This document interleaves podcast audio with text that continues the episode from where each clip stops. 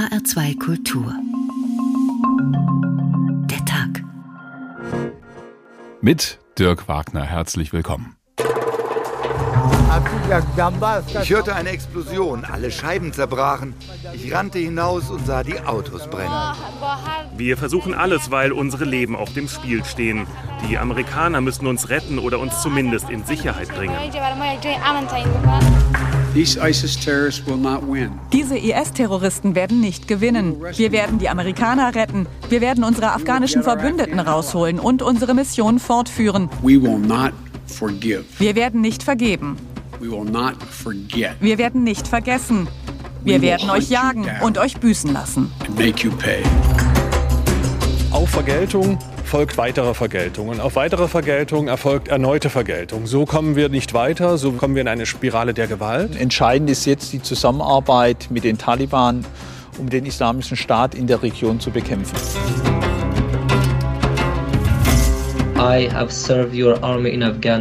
Ich habe eure Armee mehr als acht Jahre in Afghanistan gedient. Jetzt ohne Gründe habt ihr mich und meine Familie zurückgelassen. Ich bitte euch, rettet uns. Wenn wir getötet werden, dann trägt eure Regierung die Verantwortung.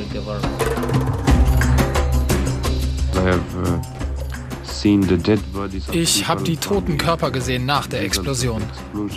Das hat mich schockiert, verrückt gemacht. Wenn die Amerikaner jetzt auch gehen und mich hier zurücklassen wie die Deutschen, was wird dann nur? What will happen next?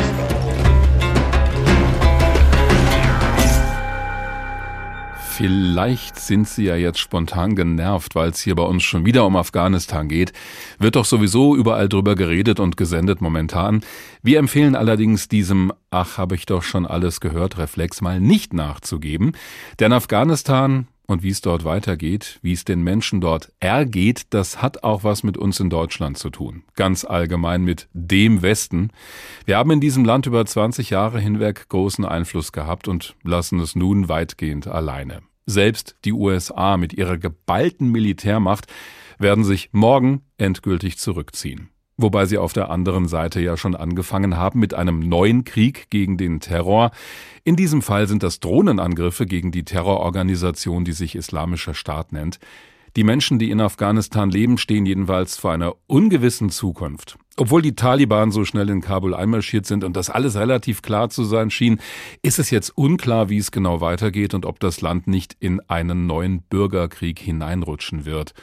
Zukunft in Afghanistan, aber wie? Fragezeichen. So heißt der Tag heute. Und wir werden versuchen, vor allem nach vorne zu schauen, wie es am Hindukusch wirklich weitergehen kann, auch wenn es schwierig ist, weil sich so viel verändert und weil es große Unsicherheiten gibt. Einige Dinge allerdings sind schon absehbar, unter anderem, dass in Afghanistan weiter auch die Interessen von anderen Ländern eine Rolle spielen werden, Stichwort Rohstoffe und dass wir uns in Deutschland fragen müssen, oder zumindest fragen sollten, wo wir da stehen nach 20 Jahren Militäreinsatz. Aktuell zumindest sehen wir wieder Bilder und bekommen Nachrichten, die der These zumindest deutlich widersprechen, dass nun Ruhe einkehrt im Land. Wieder steigt Rauch auf am Flughafen in Kabul. Dahinter starten und landen trotzdem weiterhin die US-Transportmaschinen. Die USA hatten angekündigt, dass sie in den letzten Stunden noch Material vernichten würden, bevor sie Afghanistan morgen endgültig verlassen. Heute Morgen allerdings wäre es beinahe zu einem großen Unglück gekommen am Kabuler Flughafen. Mindestens fünf Raketen seien in Richtung Flughafen geschossen worden, das berichtet der US-Sender CNN. Die afghanischen Medien zeigen ein ausgebranntes Fahrzeug im Norden der Stadt.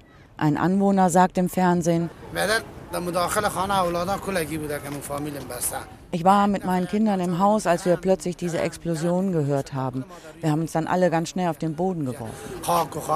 Ein Raketenabwehrsystem am Kabuler Flughafen sei aktiviert worden und habe den Angriff verhindern können. Das sogenannte C-RAM-System erkennt einen Angriff und aktiviert ein Maschinengewehr, das heranfliegende Objekte zerstört, bevor sie ihr Ziel treffen. Gestern hatten die USA einen Drohnenangriff in Kabul geflogen, um ein mögliches Attentat zu verhindern. Dabei soll allerdings auch eine Familie ums Leben gekommen sein. Das ist ein ganz normales Wohnviertel hier, sagt einer der Anwohner zu Journalisten von Reuters. Unser Nachbarhaus ist getroffen worden und sechs Leute sind gestorben. Mehr kann ich gerade nicht sagen. Wir sind alle total entsetzt. Mehrere Kinder seien ums Leben gekommen, berichten verschiedene Medien. Von der US-Kommandozentrale für die Region heißt es, in einem Fahrzeug, das zerstört wurde, habe sich eine große Menge Sprengstoff befunden, die womöglich zu weiteren Opfern führte. Die Taliban haben den Drohnenangriff in Kabul verurteilt. Sie seien vorab nicht darüber informiert worden. Es sei widerrechtlich, dass die USA in anderen Ländern nach Belieben Angriffe ausführten, sagte einer der Taliban-Sprecher. Die Situation am Flughafen wird mit jeder Stunde gefährlicher, weil die US-Soldaten ausfliegen müssen. Morgen soll der Abzug der USA vollständig abgeschlossen sein. Alleine Zehntausende Menschen, die auf Listen stehen, um nach Deutschland ausgeflogen zu werden, sind derzeit noch immer in Afghanistan. Außenminister Heiko Maas ist seit gestern unterwegs in die Nachbarländer, um nach Möglichkeiten zu suchen, diese Menschen noch aus Afghanistan herauszuholen. Ob die Taliban schon bald den Flughafen nutzen können, ist mehr als fraglich. Geklärt sei aber auch noch lange nicht, ob die Ortskräfte über Land in die Nachbarstaaten könnten, sagte Heiko Maas heute in Usbekistan. Im Moment sind noch überhaupt nicht die Voraussetzungen dafür geschaffen, diese Wege auch zu sichern. Sowohl mit den Taliban müsste es dazu Absprachen geben, die es bisher in der Form nicht gibt. Äh, aber auch mit den Ländern, in die dann diejenigen kommen, die sich auf den Landweg gemacht haben. So schnell wie bei der Luftbrücke werde es nun nicht mehr gehen können, sagte Maas. Es werde Wochen oder Monate dauern. Es hänge vor allen Dingen auch davon ab, wie sich die Lage in Afghanistan entwickeln werde. Eine Zusage, dass die Ortskräfte und die gefährdeten Menschen auf jeden Fall rauskommen, könne derzeit niemand geben. Die aktuelle Lage in Afghanistan zusammengefasst von unserer Korrespondentin Silke Dietrich. Wenn die USA also ihre letzten Soldaten nach Hause holen, morgen im Laufe des Tages, dann war es das auch erstmal mit den Evakuierungsflügen. Der Journalist Emran Feroz berichtet regelmäßig über Afghanistan, unter anderem für die Wochenzeitung Die Zeit. Gerade erscheint auch sein neues Buch. Es heißt Der längste Krieg, 20 Jahre War on Terror, wo es natürlich vor allem um Afghanistan geht. Seine Eltern sind damals damals vor dem Einmarsch der Sowjetunion aus Afghanistan geflohen. Er hat aber noch Familie dort und steht auch mit der in Kontakt. Schönen guten Tag, Herr Feros. Guten Tag. Bevor wir gleich in die Zukunft schauen, wie empfinden Sie denn persönlich das, was gerade mit Afghanistan passiert? Naja, ich muss sagen, die letzten Tage und Wochen waren ziemlich belastend. Äh, nicht nur beruflich, da gab es auf jeden Fall auch viel zu tun. Äh, ehrlich gesagt hatte ich noch nie ein derartiges Afghanistan-Interesse erlebt in den Medien, äh, seitdem ich als Journalist tätig bin. Äh, das einerseits, andererseits äh, gibt es eben viele Kontakte, familiär, privat, beruflich, also Freunde und Verwandte, die äh, sehr pessimistisch in die Zukunft blicken und dort auch noch festsitzen. Hm. Äh, ich stehe auch mit einer Ortskraft in Kontakt, die auch festsitzt und ähm, ja, das ist alles emotional auch sehr belastend gewesen. Und ich denke, ich brauche da auch ein bisschen Zeit, um das alles so verarbeiten zu können. Gibt es trotz allem Leute in Afghanistan, die sagen, die Taliban sind zwar auch nicht das Wahre, aber die können wenigstens für ein bisschen Sicherheit sorgen. Hauptsache kein neuer Krieg. Ja, solche Stimmen hört man tatsächlich auch. Also es ist sehr schwer, jetzt immer für alle Afghanen zu sprechen oder für die Mehrheit zu sprechen. Mhm. Afghanistan ist ein sehr heterogenes Land mit verschiedenen Meinungen. Es gibt genauso viele Menschen, äh, von denen wir in den letzten Tagen gehört haben, die aus nachvollziehbaren Gründen Angst haben und sich auch zurzeit verstecken. Gleichzeitig gibt es äh, vor allem in den ländlichen Regionen des Landes äh, genug Menschen, die seit Jahren eigentlich auch, als ich sie mal aufgesucht habe, äh, immer wieder betont, betont haben, dass äh, dass sie kriegsmüde sind, dass irgendeine Seite gewinnen soll und dass ihnen das auch egal ist, welche Seite. Hauptsache, es herrscht eine gewisse Stabilität und eine gewisse Sicherheit, so dass sie ein halbwegs normaleres Leben führen können. Erwarten Sie denn, dass wir es in den kommenden Jahren erstmal mit einer Herrschaft der Taliban zu tun haben werden, so oder so? Eine Herrschaft der Taliban, äh, die wird es geben, die hat eigentlich schon bereits begonnen.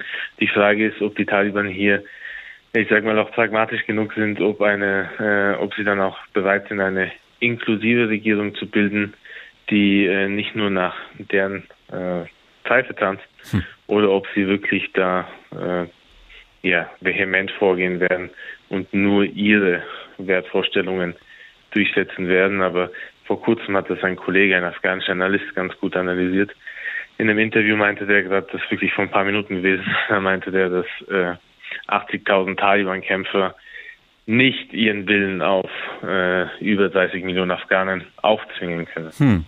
Wenn wir mal schauen, was das Land jetzt neben den ganzen politischen Fragen, die Sie stellen, was das Land zu bieten hat auf der Habenseite, dann hören wir immer wieder, dass Afghanistan viele Rohstoffe habe, unter anderem Kupfererz, Gold, Kohle, auch die sogenannten seltenen Erden oder Lithium, was für Akkus gebraucht wird. Da sagen Fachleute in den USA, da geht es um Werte von zig Billionen Dollar. Wie wichtig ist dieser Schatz für die Zukunft des Landes? Ich denke, dieser Schatz äh, hat auch schon in den letzten Jahren eine Rolle gespielt. Ich denke, 2017 oder 2018 hat äh, Ex-US-Präsident Donald Trump sogar mal selber ganz offen gesagt, dass es auch um diese Bodenschätze gehen würde in Afghanistan. Und so denken natürlich auch andere Akteure in der Region, äh, die Nachbarstaaten, äh, sei es jetzt Indien, China, Pakistan, Iran, Tadschikistan, Usbekistan, äh, auch Russland. Äh, jeder hat so seinen Blick auf diese Bodenschätze geworfen. Und das Problem, das wir hier seit mehreren Jahrzehnten haben, ist, dass Afghanistan äh, ironischerweise von ausländischer Hilfe abhängig ist, obwohl es auf diesem Schatz sitzt mhm. und sich selber eigentlich erhalten könnte. Ja, ist paradox. Allerdings fehlen die Mittel, ja, ist total paradox und es fehlen allerdings die Mittel, um diese Bodenschätze äh, abzubauen. Und da besteht dann die Gefahr, dass ein Akteur wie zum Beispiel China kommt und das dann macht, aber gleichzeitig das Land ausbeutet und am Ende haben die Menschen nichts davon oder auf, nur wenig davon. Auf China kommen wir auch noch zu sprechen später, aber es gibt noch was anderes, was viele so auf der Habenseite sehen, denn da ist in den vergangenen 20 Jahren eine ganze Generation junger Menschen herangewachsen, die nie eine Herrschaft der Taliban erlebt haben, die aber mitbekommen haben, wie ihr Land auch in den Städten natürlich vor allem wieder aufgebaut wurde nach Jahren des Krieges. Die konnten studieren, gerade auch für die Frauen war das wichtig, sich zu bilden. In welchen Bereichen gibt es denn Leute, die gut ausgebildet sind? Denn die braucht ein Land ja nun mal. Äh, die junge Schicht, die Sie angesprochen haben, die gibt es tatsächlich eben vor allem in den urbanen Gebieten des Landes, in Kabul und in anderen Großstädten, äh, haben diese Menschen äh, einen positiven Aufschwung erlebt. Äh, in Sachen Bildung und äh, das zieht sich eigentlich durch alle Sektoren. Also äh, egal ob Naturwissenschaften oder Geisteswissenschaften, äh, da wurde viel gemacht. Äh, Afghanistan, junge Afghanen sind überdurchschnittlich äh, gut ausgebildet zum Teil. Also jene, die die Uni besucht haben und so, da gibt's wirklich viele mit Bachelorabschlüsse, Masterabschlüsse und auch äh, einige, die einen PhD gemacht haben, nicht nur in Afghanistan, sondern auch im Ausland durch ausländische Stipendien und so. Mhm. Und äh, da ist eigentlich sehr viel Potenzial da. Das Problem ist jetzt nur, dass diese Generation sehr hoffnungslos wirkt und dass hier wohl ein Brain Drain stattfinden wird, so dass viele von diesen Menschen auswandern werden, äh, falls sich die Lage nicht wirklich zum Positiven ändern sollte. Und dann. Weil die Taliban diese Leute vielleicht auch gar nicht mehr wollen im Land. Ja, die Taliban haben jetzt mehrmals betont, dass, äh, dass sie diese Menschen haben wollen. Hm. Und das äh, hat auch ein Taliban-Sprecher heute nochmal äh, betont. Aber der Punkt ist der, die Taliban haben halt hier wirklich keinen großen Vertrauensvorschuss verdient. Und äh, so denken auch viele junge Menschen in den Städten so, äh, dass man das nicht so wirklich ernst nehmen kann. Hm. Und das Problem ist auch, dass in den Jahren zuvor die Wirtschaft aufgrund vor allem der massiven Korruption innerhalb der Regierung massiv stagniert ist und äh, dass man deshalb wirklich auch, äh, also da kommt einiges zusammen, nicht nur die letzten zwei Wochen, sondern das auch, was in den letzten Jahren passiert ist. Und da ist es verständlich, dass man sein Glück woanders versuchen will. Sagt der Journalist Emran Feroz, der gerade auch ein neues Buch geschrieben hat über Afghanistan. Es heißt Der längste Krieg, 20 Jahre War on Terror. Die Autorin von der wir jetzt gleich hören werden, die stammt aus Afghanistan. Sie ist über Russland damals geflohen zu uns nach Deutschland. Heute lebt sie hier und in ihrem Buch Der Tropfen weiß nichts vom Meer beschreibt sie, wie das früher war, in Afghanistan aufzuwachsen.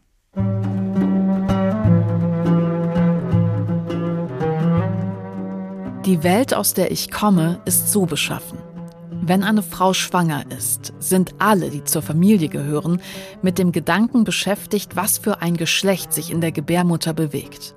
Diese Beschäftigung kann sehr unterschiedlich sein, weil ihre Wurzeln von der Realität der Zeit und des Ortes gewässert werden und natürlich auch von den gesellschaftlichen, kulturellen und ökonomischen Bedingungen. In Afghanistan ist wie überall auf der Welt eine Geburt ein besonderes Ereignis und vor allem die Mutter ist ängstlich und angespannt. Öffnet ein Junge die Augen zur Welt, bekommt die Familie vor Freude Flügel. Wenn ein Mädchen aus dem Dunkel der Gebärmutter an das Licht kommt, ist das ein unangenehmes Erlebnis, eine unschöne Nachricht für alle. Es ist ein Unglück, das die Harmonie der Familie zerstören, im schlimmsten Fall die Mutter sogar das Leben kosten kann. In der Welt, in der ich geboren bin, gibt es ein Sprichwort. Das Mädchen gehört dem Fremden. Das heißt, sie ist ein Gegenstand, über den andere verfügen. Sie ist eine Sache, wie ein Haus, ein Garten, ein Pferd, ein Kamel. Sie kann gekauft und verkauft werden. Ihre Eigentümer sind ihr Vater, ihre Brüder, später ihr Mann. Und so lernt sie schon von Kindheit an. Sie gehört nicht sich, sondern anderen. Und weil sie als Gegenstand betrachtet wird, ist sie für diese anderen ein Kopfschmerz. Man muss überlegen, wann verkauft man sie, an wen verkauft man sie, wie viel kostet sie, was muss man vom Kaufpreis als Mitgift abgeben, wie viel behalten die Eltern für sich. Und mit all diesen Überlegungen hat sie selbst nichts zu tun. In so einer Gesellschaft ist es ungut, wenn eine Familie eine Tochter hat. Wenn sie zwei Töchter hat, ist der Alltag in Finsternis. Sind es aber drei oder vier, dann überschreitet das Maß an Unruhe und Finsternis in der Familie die Grenzen des Erträglichen. Ich bin in eine Familie hineingeboren worden, die sieben Töchter hatte.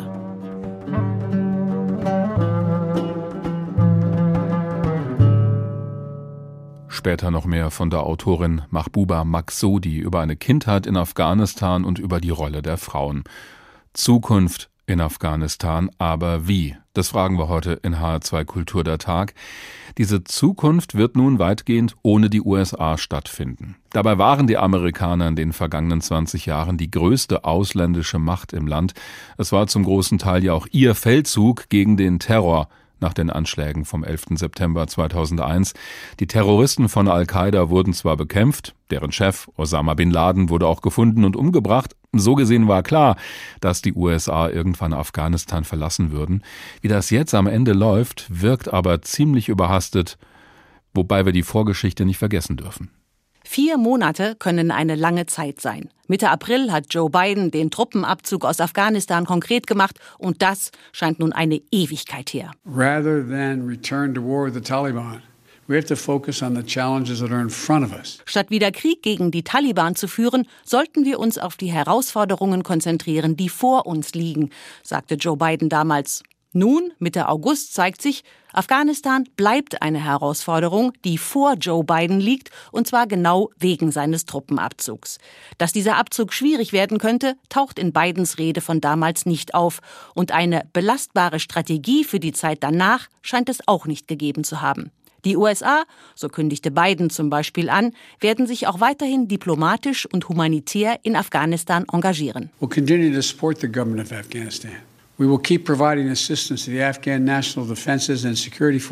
Regierung werde weiter unterstützt, genauso wie die afghanischen Sicherheitskräfte, sagte Biden. Und besonders den Frauen und Mädchen versprach er, weiter ihre Rechte zu schützen, zum Beispiel durch Entwicklungshilfe. Davon ist wenig übrig geblieben. Die Regierung gibt es nicht mehr. Die Streitkräfte haben sich aufgelöst. Die US-Botschaft ist abgezogen und internationale Gelder sind eingefroren. Das Außenministerium verspricht nun, I expect the United States will continue to be a very generous donor to the Afghan people. Er erwarte, dass die USA das afghanische Volk weiterhin großzügig unterstützen werden, sagte Sprecher Ned Price Ende dieser Woche. Es gebe Möglichkeiten, an den Taliban vorbei Geld ins Land zu bringen. Präsident Biden habe gerade erst 500 Millionen Dollar für Binnenflüchtlinge in Afghanistan freigegeben. Und was wird mit der Terrorbekämpfung, wenn es keine US-Truppen mehr im Land gibt? Wir werden unsere Antiterrorfähigkeiten in der Region reorganisieren, um von außerhalb die Rückkehr der terroristischen Bedrohung für die Heimat zu verhindern. Kündigte Biden im April an. Und schon damals warnte sein CIA-Direktor William Burns, The US government's ability to collect and act Die Fähigkeit der US-Regierung, Erkenntnisse zu sammeln und auf Bedrohungen zu reagieren, so Burns, werde sich mit dem Truppenabzug verringern. Das sei eine Tatsache. Damit dürfte es für Joe Biden schwierig werden, sein Versprechen vom Donnerstag einzulösen, nämlich die Verantwortlichen für den Terroranschlag zur Rechenschaft zu ziehen. Die Möglichkeiten, zum Beispiel von außerhalb des Landes Drohnen zu starten, sind begrenzt.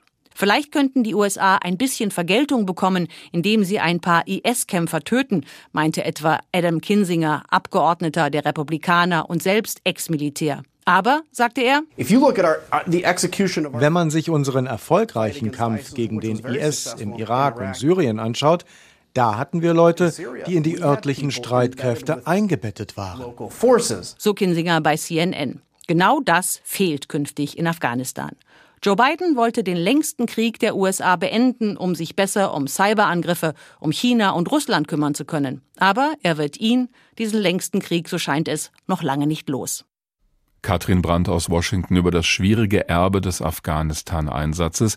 Das wird auch der aktuelle Präsident Joe Biden mit sich herumschleppen. Da haben wir allerdings in den vergangenen Wochen so einen ganz anderen Biden kennengelernt im Vergleich zum Wahlkampf oder auch zu den ersten Monaten im Amt. Keine Diskussion mehr über eine Verlängerung der Mission, stattdessen die Ansage, wir holen unsere Jungs nach Hause. Professor Christian Lammert ist Amerikanist am John F. Kennedy Institut der Freien Universität in Berlin. Schönen guten Tag. Guten Tag, Herr Wagner. Erstaunt Sie das auch, wie kompromisslos dieser Mann jetzt auftritt? Nein, das erstaunt mich eigentlich nicht. Er muss das natürlich ähm, auch verkaufen ähm, in den USA, in der Öffentlichkeit, äh, dass er hier Entscheidungen äh, getroffen hat, die er eigentlich gar nicht äh, getroffen hat, weil das äh, schon in der letzten Amtszeit äh, stattgefunden hat, dass man Gespräche äh, mit der Trump-Administration, mit der Taliban stattfanden, dass man Kämpfer der Taliban 5000 freigelassen hat, um diesen Rückzug vorzubereiten. Das war alles alles schon vorbereitet. Ähm, und Biden hat hier auch nicht ähm, die politische Macht, um jetzt hier wieder eine Wende äh, herbeizuführen, hm. weil auch die amerikanische Öffentlichkeit kriegsmüde ist und diesen Einsatz nicht mehr haben will. Also er hatte eigentlich kaum andere Optionen, als das jetzt so durchzuziehen.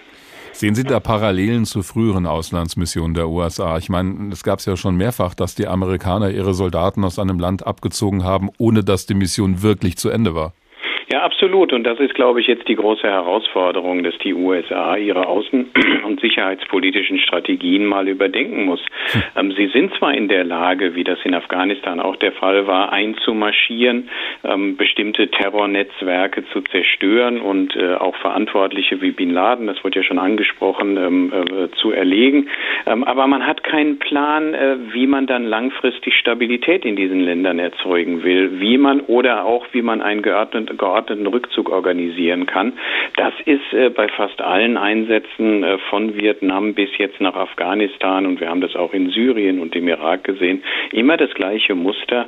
Ähm, und hier müssen jetzt die, äh, gerade das sicherheitspolitische Establishment, äh, glaube ich, äh, ein Umdenken äh, forcieren, wie man auch mit anderen Mitteln außenpolitisch operieren kann. Ja, wobei, was wir im Moment sehen, ist ja so eine Art Kampf gegen den Terror 2.0, oder? Also diese Drohnenangriffe auf den sogenannten IS, der auf einmal wieder aus der Versenkung kommt, das wirkt sehr vertraut. Ja, auch das ist etwas, das wurde insbesondere unter der Obama-Administration auch als militärisches, strategisches Element massiv ausgebaut. Und das werden wir jetzt auch weitersehen. Es wird zwar gesagt, die USA ziehen sich jetzt auf Afghanistan zurück, aber es wurde auch schon klar artikuliert, dass Spezialkräfte auch weiterhin Einsätze ähm, in dem Land äh, haben werden. Man kann über Drohnen natürlich viel machen, ähm, aber man hat, die Geheimdienste haben nicht mehr diese Informationen, die sie natürlich hatten, als unter Obama waren 100.000 Soldaten ähm, in Afghanistan. Da hat man natürlich ganz andere Möglichkeiten, ja. ähm, Stabilität zu erzeugen oder auch Informationen zu generieren. Das fehlt jetzt äh, und das muss irgendwie ausgeglichen werden.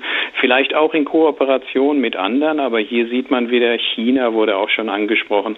Das Ganze ist auch immer eine Auseinandersetzung um Rohstoffe und da kann man nicht irgendwie Zusammenarbeit erwarten, um die Situation in dem Land zu stabilisieren. Und um das mal ein bisschen weiter zu denken, es könnte ja die die paradoxe Situation eintreten, dass die USA darauf angewiesen sind, mit den Taliban zusammenzuarbeiten, um diesen ja, vielleicht wieder aufkommenden Terror des IS im Schach zu halten. Oder ist das jetzt eine völlig abwegige Vorstellung? Nein, ich glaube, das ist etwas, was wir jetzt in mittelfristig sehen werden, weil eine andere strategische Möglichkeit hat die US-Regierung momentan nicht. Sie muss sich mit dem kleineren Übel arrangieren und das kleinere Übel heißt jetzt Stabilität in Afghanistan zu erzeugen und dann darf man eben nicht mehr auf Menschenrechte, auf Rechte von Frauen und Kindern ähm, blicken ähm, und äh, über Demokratie reden. Dann äh, legt man sich ins Bett mit äh, einem Partner Partner, der eben unterdrückt. Äh, und äh, mit diesem Partner zusammen versucht man noch radikalere Kräfte, die dann eventuell wieder eine Bedrohung für die USA sein könnten,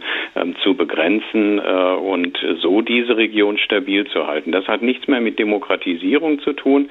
Das ist eine Außenpolitik, die rein aus sicherheitspolitischen Kalkülen agiert. Sie sehen mich da durchaus ein bisschen ernüchtert. Haben die USA denn da überhaupt eine Strategie für den Nahen Osten, zu dem Afghanistan ja auch irgendwie dazugehört? Nein, da fehlt es momentan und das liegt auch daran, dass Außenpolitik eigentlich in den USA nicht so ein wichtiges Thema ist, insbesondere bei den Wählern. Da kann man also keine Punkte machen. Äh, da ist eigentlich eher Desinteresse und man ist eigentlich eher dafür, dass die USA sich nicht so ähm, engagieren. Und das öffnet natürlich das Feld für bestimmte Interessengruppen, ähm, sich hier zu, ähm, äh, zu äh, aktiv äh, zu beteiligen. Wir haben schon über die äh, Bodenschätze gesprochen, aber auch das Militär kann natürlich solche Konflikte Konflikte immer nutzen, ähm, um, um neue Technologien auszuprobieren. Und das dominiert leider im sicherheitspolitischen Diskurs der USA. Und da fehlen alternative Ansätze, äh, die jetzt äh, rudimentär zu sehen sind, äh, Forderungen nach einer Außenpolitik, die stärker auch klimapolitische und menschenrechtspolitische ähm, Aspekte in den Vordergrund rückt. Aber das ist noch nicht dominant geworden. Und solange wird die Außenpolitik der USA sicherheitspolitisch dominiert bleiben. Heißt, um das das kurz auf den Punkt zu bringen, wenn wir überlegen, wer kann den Menschen in Afghanistan helfen, den Frauen zum Beispiel, dass die dort wieder entsprechend so leben können, wie sie es wollen, da dürfen wir eigentlich nicht auf die USA zählen in Zukunft. Da wird man äh, natürlich ein bisschen, wurde ja schon angesprochen, Entwicklungshilfegelder reingeben, aber ich glaube, ähm, die einzige Option für diese Menschen äh, in Afghanistan ist irgendwie aus diesem Land rauszukommen und zu hoffen, dass sie äh, in der ersten Welt, in den USA oder Europa irgendwo einen Platz finden sagt Professor Christian Lammert, Politikwissenschaftler und Fachmann für die USA am John F. Kennedy Institut der Freien Universität in Berlin. Haben Sie vielen Dank. Ob jemand eine Strategie für Frauen in Afghanistan hat, das dürfen wir also mal in Frage stellen. Viele trauen sich unter den Taliban schon gar nicht mehr auf die Straße einfach so. Über die Rolle der Frauen in Afghanistan schreibt auch die Autorin Mahbuba Maksudi in ihrem Buch.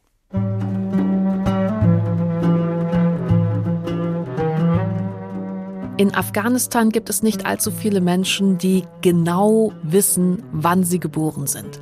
Dass das Jahr, der Tag, die Stunde und die Minute ihrer Geburt auf der weißen Brust eines Papiers festgehalten und damit auch dokumentiert wird, ist nur ganz selten der Fall. Man behilft sich eher so. Es war kalt, es war warm, es war Sommer, vielleicht Frühling. Es war die Zeit, in der man den Weizen geerntet hat, die Sonne ist untergegangen, es hat gedonnert und geblitzt, viel Regen fiel vom Himmel.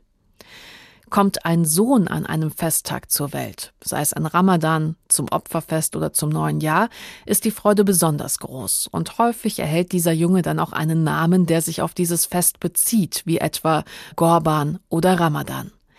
Das hat nicht unbedingt damit zu tun, dass die Menschen das Schreiben nicht beherrschen, denn auch in vielen gebildeten Familien unterlässt man es, die Geburt eines Kindes schriftlich festzuhalten. Was sich darin ausdrückt, ist eine bestimmte Einstellung dem Geborenwerden und damit dem Leben gegenüber. Der Mensch kommt und geht. Er ist ein paar Tage Gast auf dieser Erde. Diese Welt ist einem nicht treu man verlässt sie in der Hoffnung auf ein Leben nach dem Tod, auf ein ewiges Leben, das besser sein wird und das man höher wertet als jenes, das man hat oder gehabt hat. Auch wenn die Geburt nicht dokumentiert wird, so wird sie dennoch sehr wohl gefeiert, besonders dann, wenn ein Junge seine Augen für die Welt geöffnet hat.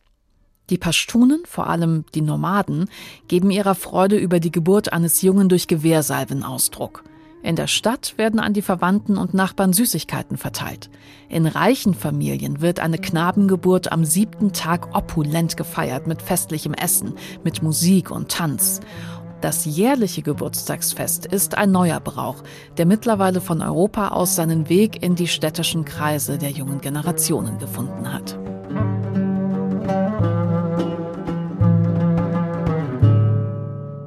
Zukunft in Afghanistan. Aber wie? Darüber reden wir heute. Und jetzt könnten wir denken, dass Afghanistan vor allem viele Berge zu bieten hat, viele Probleme mit den verschiedenen Gruppen, die auch um die Macht gekämpft haben in den vergangenen 20 Jahren oder auch noch viel länger. Das wäre aber ein sehr verkürzter Blick. Das Land ist mittendrin in einer Region der Welt, in der auch andere Akteure Interessen haben und es verfügt über Bodenschätze, die eigentlich nur darauf warten, abgebaut zu werden. Wobei das kompliziert ist, sowohl technisch gesehen, vor allem aber auch was die politische Lage angeht. Ein Land vor allem versucht es da gerade mit einer gewissen Annäherung. Chinas kommunistische Führung und die radikal-islamischen Taliban verbindet ideologisch nichts. Und doch hat die Regierung in Peking den Glaubenskriegern in Kabul die Hand ausgestreckt. China sei ein Freund Afghanistans, betonte Außenamtssprecher Zhao Lijian diese Woche. China werde Afghanistans Wiederaufbau unterstützen, zur Wirtschaft beitragen und bei der sozialen Entwicklung helfen. Doch zu welchen Hilfen China tatsächlich bereit ist, ist völlig offen.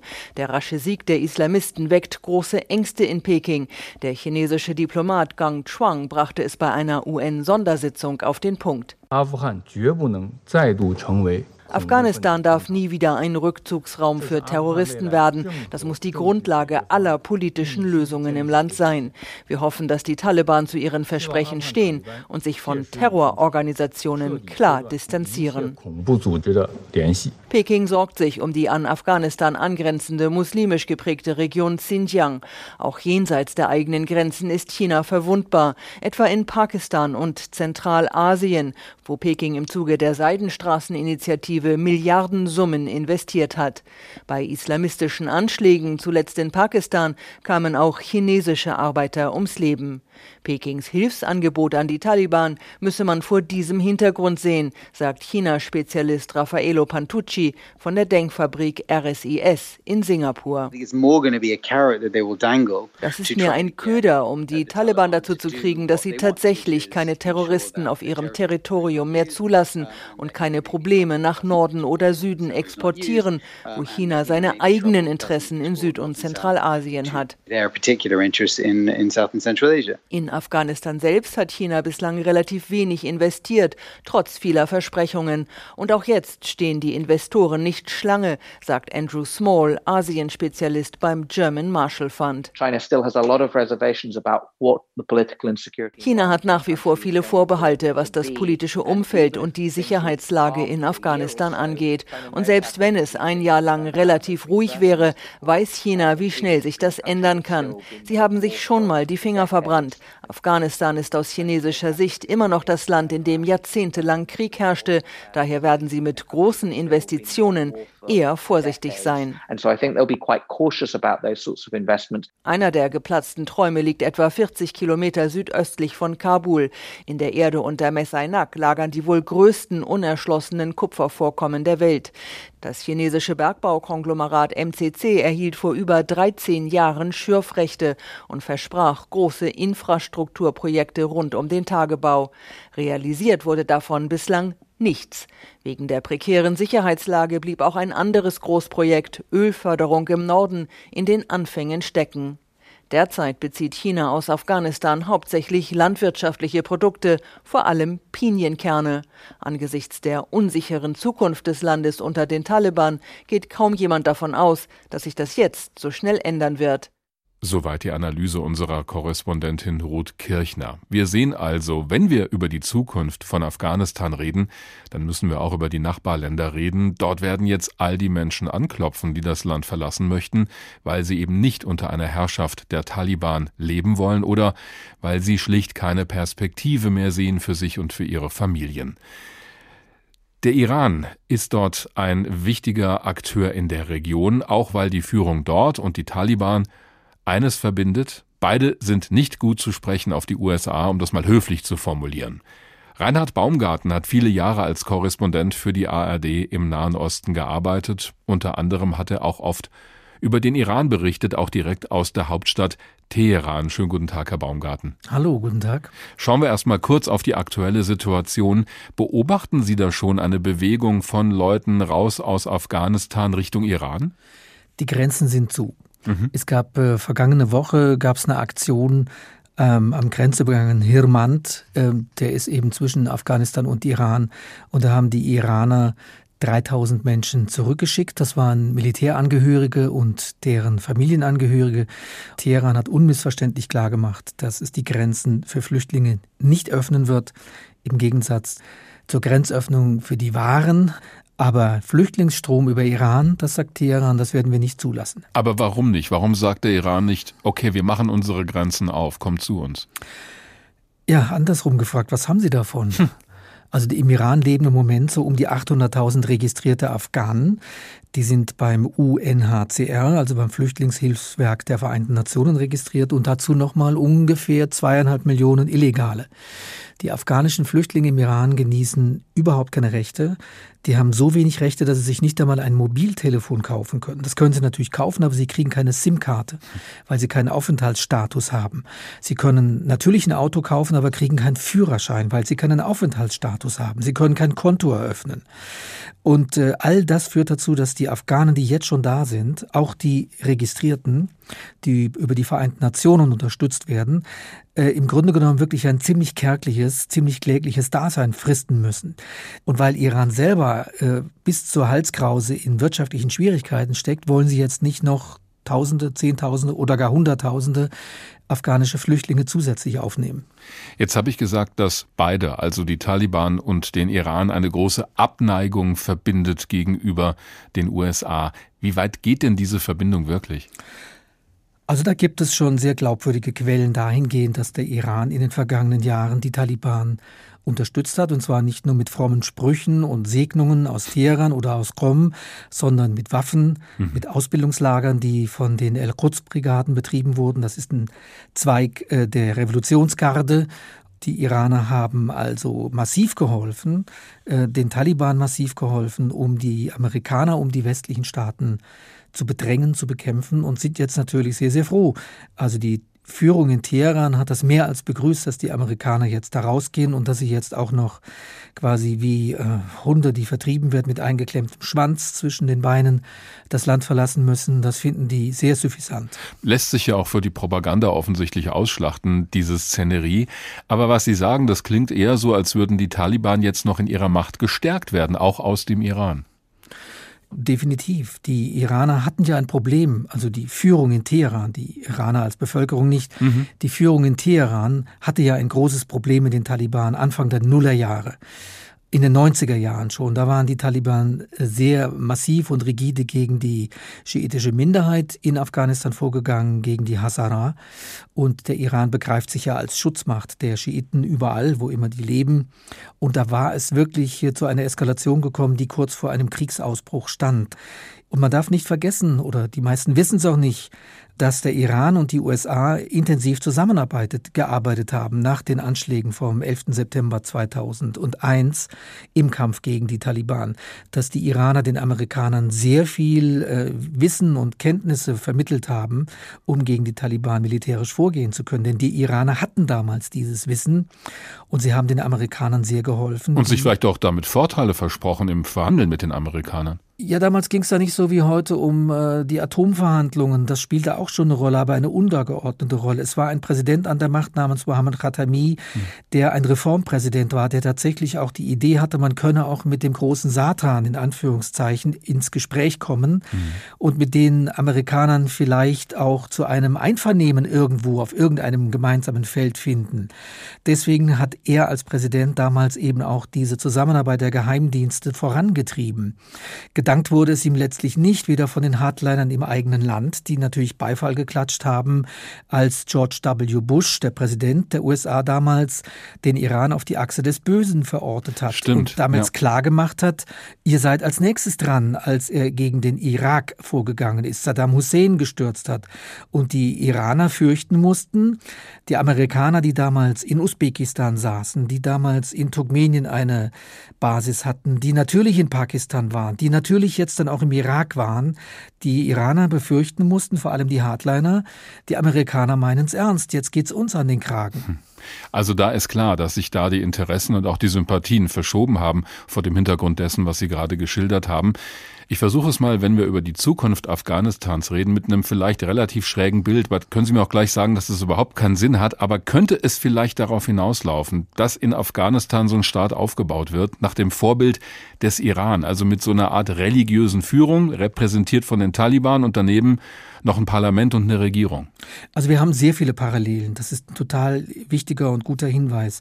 Wir haben es äh, bei den Taliban zwar mit äh, Sunniten zu tun, vor allem mit Pashtunen zu tun, aber wenn man sich anguckt, wie diese Machtergreifung im Iran abgelaufen ist, 1979, 1980 und wie sie jetzt abgelaufen ist in Afghanistan, dann stellen wir fest, es sind zum einen wirklich, die Führer sind wirklich Kleriker. Mhm. Auf der einen Seite eben sunnitische Kleriker, im Iran waren es damals schiitische Kleriker, aber es ist was viel Wichtigeres noch die Geisteshaltung. Wir haben also auch in Afghanistan letztlich ähm, sehr ungebildete Menschen. Und das war im Iran damals auch der Fall. Hm. Es gab eine Elite, das waren Kleriker, und die wurde getragen von den Mustasfarin, ja, von den Unterdrückten. Und dieses Ding reiten die Taliban heute auch. Sie treten für die unterdrückten Pashtunen ein, sie treten für die unterdrückten Religiösen ein. Und wir erleben, dass auch in der Zusammenstellung der Regierung das sehr unbedeutende Leute sind. Also wenn Sie sich das neue Kabinett im Iran angucken, das sind nicht unbedingt die hellsten Leuchten, die der Iran zu bieten hat. Und wir haben im Iran in den vergangenen 40 Jahren genau das erlebt, dass sozusagen das Land die Stadt übernommen hat. Das war nämlich auch die Revolution von 1979, dass die, das Aufbegehren, das fand in den unteren Schichten statt. Mhm. Das Aufbegehren fand sehr, sehr stark auf dem Lande statt, weil die Kleriker dort eben auf offene Ohren stießen. Und in Afghanistan erleben wir etwas Ähnliches, dass die Anhänger der Taliban, das sind oft Leute, die aus diesen religiösen Schulen kommen. Und dass wir jetzt auch wahrnehmen, dass eben diese Revolution von unten, ja, die bisher Unterdrückten, so empfinden sie sich ja, dass die eben jetzt sich über Kabul, über Masari Sharif, über Kandahar, über Herat, also über die städtischen Zentren letztlich hermachen und ihre Herrschaft eben über diese städtischen Zentren, die ja zivilgesellschaftlich viel, viel weiter sind. Und das war damals im Iran auch der Fall. Also gibt es ja doch dass Parallelen, die das jetzt quasi übernehmen. Es gibt sehr, sehr viel Parallelen gerade in ja. diesem Sinne, ja. Die Einschätzung von Reinhard Baumgarten, der viele Jahre für die ARD berichtet hat, eben auch aus dem Iran. Haben Sie vielen Dank. Eines der vielleicht wichtigsten Nachbarländer also, das eine Rolle spielt für die Zukunft in Afghanistan.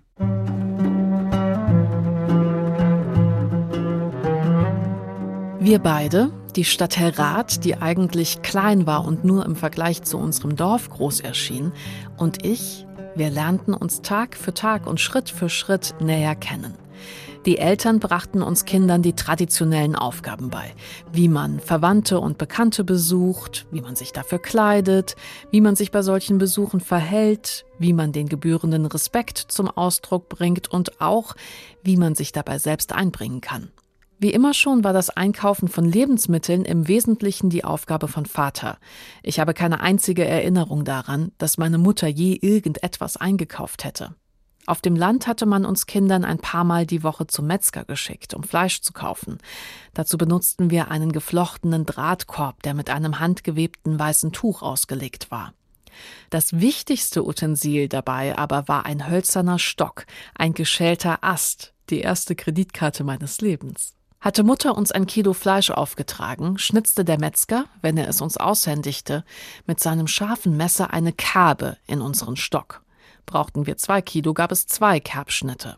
Am Ende des Monats suchte Vater den Metzger auf und bezahlte unsere Schulden.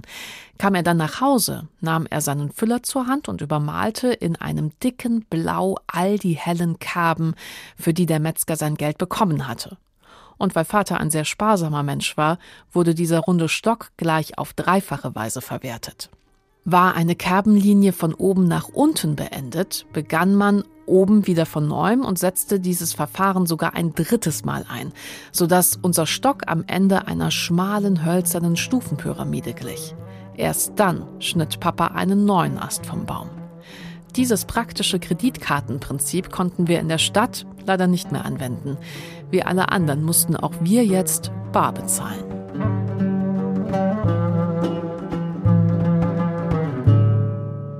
Neue Zeiten in Afghanistan gab es auch früher schon, hier geschildert von der Autorin Mahbuba Maksodi. Was jetzt folgt, nachdem die Taliban die Macht an sich gerissen haben, das vermag heute niemand mit Gewissheit zu sagen, da können auch wir uns nur annähern. Mit definitiven Aussagen zu Afghanistan ist es aber ohnehin so eine Sache. Da waren viele sehr überrascht, wie schnell die Taliban in Kabul einmarschiert sind. Und da wäre es schon gut gewesen, sich vorher ein paar konkrete Gedanken darüber zu machen, wie wir von Seiten der Bundesregierung mit den Menschen dann umgehen sollen, die zum Beispiel mal für die Bundeswehr gearbeitet haben in Afghanistan. Die Lage wurde aber vollkommen falsch eingeschätzt. Das hat sich dann unter anderem so angehört. All diese Fragen äh, haben ja die Grundlage, dass in wenigen Wochen die Taliban in Afghanistan das Zepter in der Hand haben. Das ist nicht die Grundlage meiner Annahmen. Es gibt auch nichts zu beschönigen. Wir alle, die Bundesregierung, die Nachrichtendienste, die internationale Gemeinschaft, wir haben die Lage falsch eingeschätzt.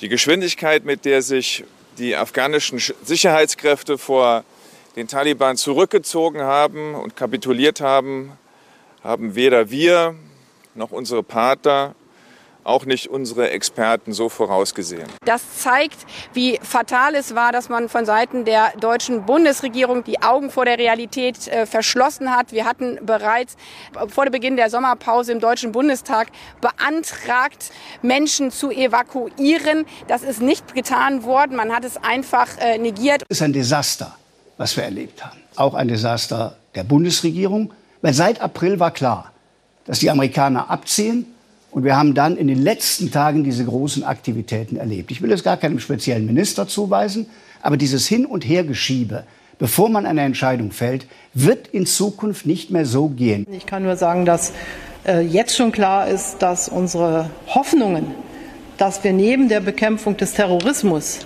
und äh, was das anbelangt, ist es ja inzwischen so, dass Al-Qaida äh, heute solche Anschläge nicht mehr von Afghanistan machen könnten. Aber alles, was sich daran angeschlossen hat, ist nicht so geglückt und nicht so geschafft worden, wie wir uns das vorgenommen haben. Und das ist eine Erkenntnis, die ist bitter. Und insofern muss man sagen, dass das keine erfolgreiche Bemühung war und dass man daraus Lehren ziehen muss. Ja. Und seine Ziele auch kleiner fassen muss, glaube ich, bei solchen Einsätzen. Das beweist, auch Geheimdienste können sich irren und im Nachhinein sind alle schlauer. Was da wer, wann, wie und warum versäumt hat, das wird auch die nächste Bundesregierung beschäftigen. Die Grünen zumindest haben schon einen Untersuchungsausschuss gefordert zu dieser Angelegenheit. Der wird dann allerdings erst nach der Bundestagswahl beschlossen werden können, wenn es denn dann genug Stimmen gibt im neuen Deutschen Bundestag. Georg Schwarte ist unser Hauptstadtkorrespondent in Berlin. Schönen guten Tag, Herr Schwarte. Hallo.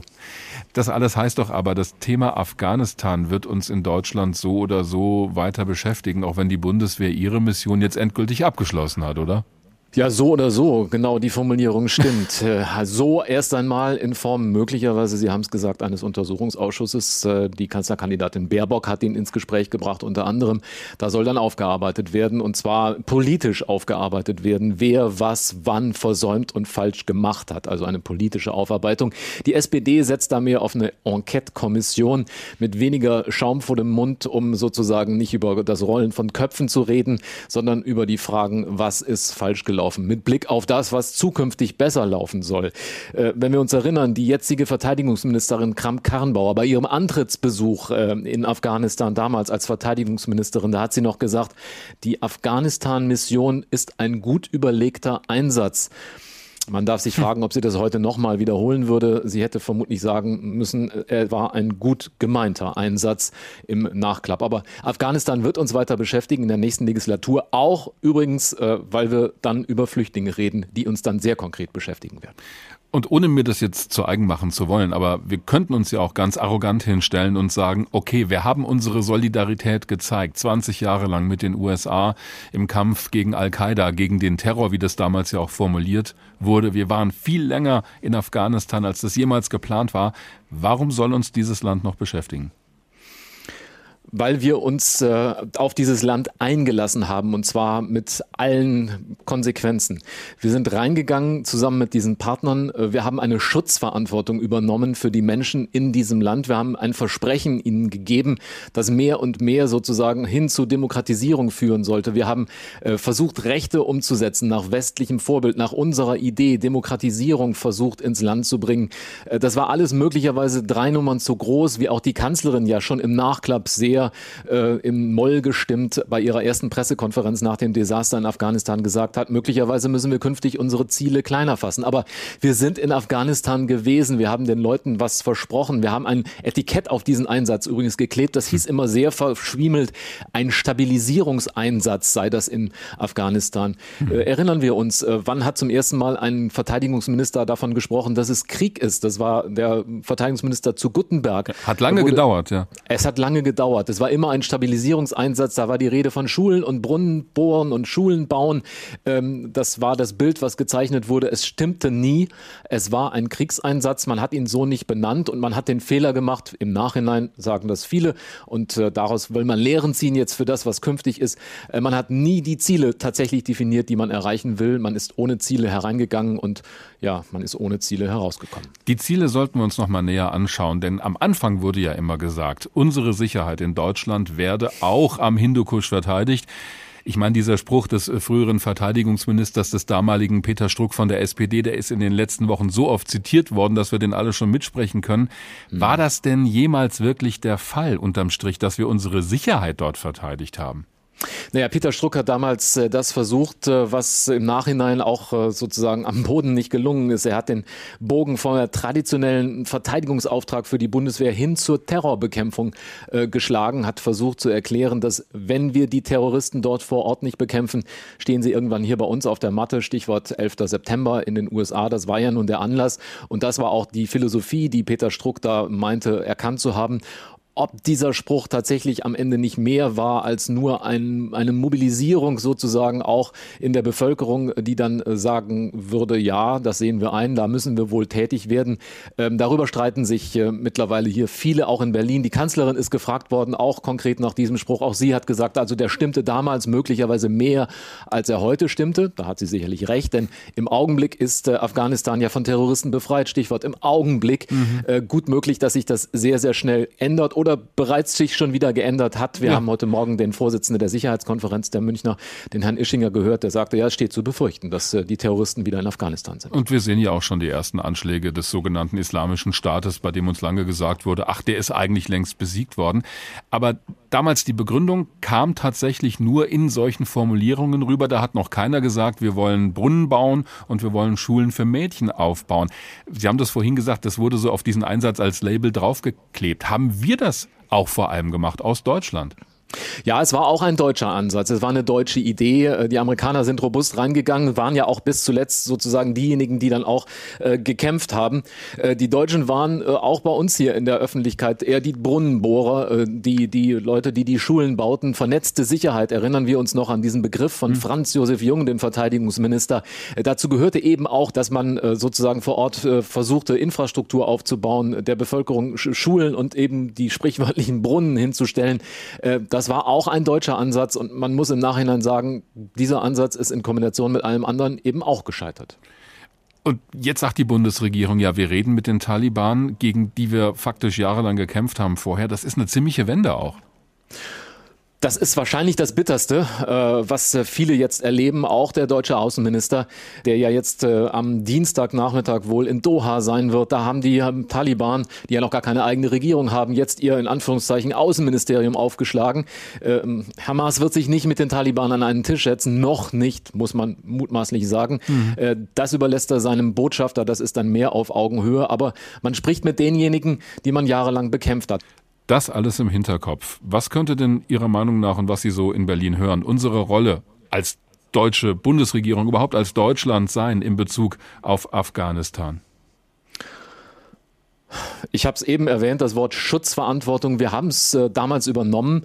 Wir werden sicherlich äh, Afghanistan nicht einfach links liegen lassen können. Auch äh, geostrategisch nicht, auch sicherheitsstrategisch nicht. Denn Afghanistan, wenn es in Afghanistan jetzt drunter und drüber geht und dieses Land verloren geht und wieder zu einem Hort von Terror wird, dann wird die gesamte Region destabilisiert. Dann gibt es äh, mit Pakistan äh, Ärger, dann gibt es Ärger mit den umliegenden Nachbarn.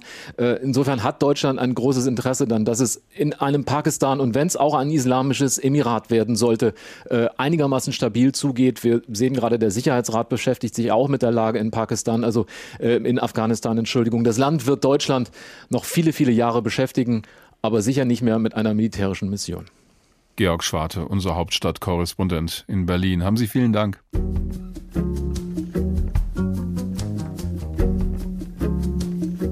Zukunft in Afghanistan. Aber wie? Das haben wir heute gefragt bei der Tag und ich vermute, dass wir diese Frage nicht zum letzten Mal gestellt haben. Genauso wie die Menschen, die in Afghanistan selbst leben. Den Tag gibt's auch in der ARD Audiothek als Podcast und auf hr2.de. Mein Name ist Dirk Wagner.